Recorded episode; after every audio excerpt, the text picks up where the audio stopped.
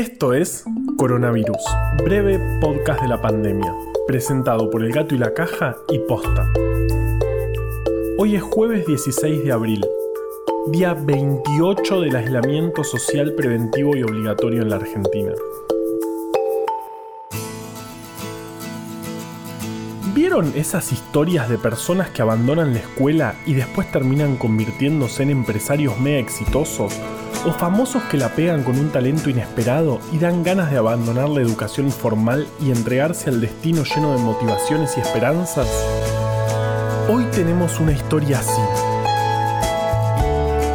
Pero para después. Primero, vamos con los números.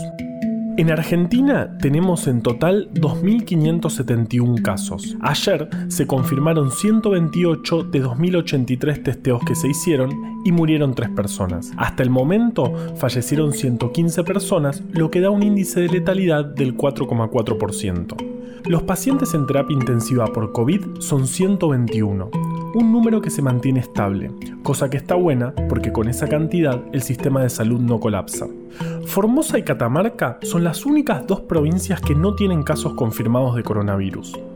En el mundo pasamos los 2 millones de casos y ayer el presidente de Estados Unidos anunció que iba a suspender la financiación de la Organización Mundial de la Salud. Today I'm instructing my administration to halt funding of the World Health Organization while a review is conducted to assess the spread of the coronavirus. Desde la OMS dijeron que lamentan esta decisión y que esperan que no sea efectiva. La financiación de este organismo es a partir de aportes voluntarios y de los países miembros según su población y riqueza. El aporte de Estados Unidos representa el 22% del presupuesto del organismo.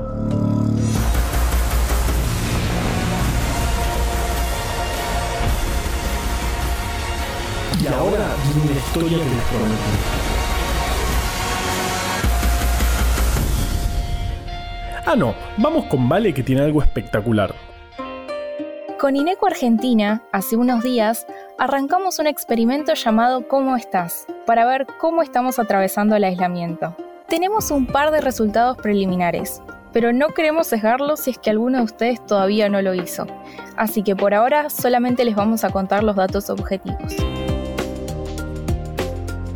Ya contamos con cerca de 13.000 participantes, con más de 1.200 que trabajan en el sistema de salud encontramos que la cantidad de salidas durante el aislamiento es mayor entre los adultos entre 40 y 60 años. La mayoría de los participantes conviven con una sola persona. Por otro lado, las personas con ingresos menores a 40 mil pesos mensuales reportaron salir un 13% más. Apenas tengamos más detalles de los resultados, te los contamos acá. Ayúdanos a hacer más ciencia colectiva. Si todavía no completaste la encuesta, anda a la página eglcinvestigación.com barra vos cómo estás.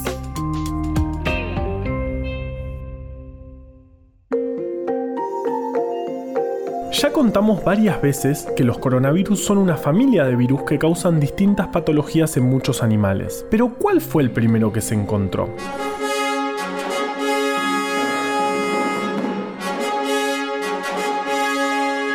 Bueno, les prometí una historia. Acaba.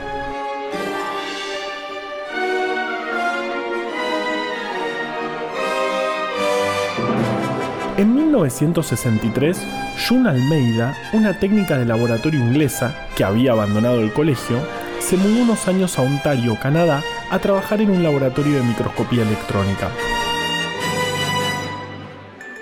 Cuando volvió a Londres, se incorporó a un laboratorio que estudiaba el resfrío trabajaban con lavados nasales de voluntarios y aislaban los virus que obtenían para cultivarlos y estudiarlos. Si encontraban alguno distinto, diferente a lo que conocían, se concentraban en ese.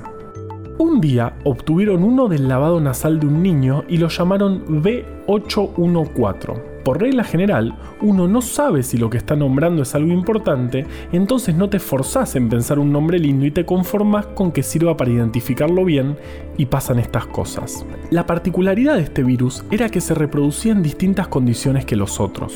Entonces, para entenderlo mejor, Jun se puso a mirarlo al microscopio. Y cuando logró una imagen clara, le informó al director del laboratorio que eran virus parecidos a influenza, pero no exactamente iguales. Había visto por primera vez un coronavirus. ¿Esto significa que usar un microscopio electrónico es una buena manera de diagnosticar COVID-19? No, si bien puede ser que veamos el virus usando esta técnica, es muy cara y difícil de hacer. La cuestión es que el laboratorio mandó los resultados a una revista científica para publicar el descubrimiento del nuevo virus, el B814, pero en la revista respondieron que solo se trataba de malas imágenes del virus de influenza. Recién dos años después pudieron publicarlos y fue entonces que los llamaron coronavirus por ese aspecto de corona que se veía en las microscopías de Jun. Ella siguió trabajando toda su vida en microscopía de virus, se doctoró y de hecho estuvo involucrada en la obtención de la primera imagen del virus del HIV a principios de los 80. Pero los engañé. La rompió y es una genia, pero no se convirtió en una empresaria exitosa multimillonaria.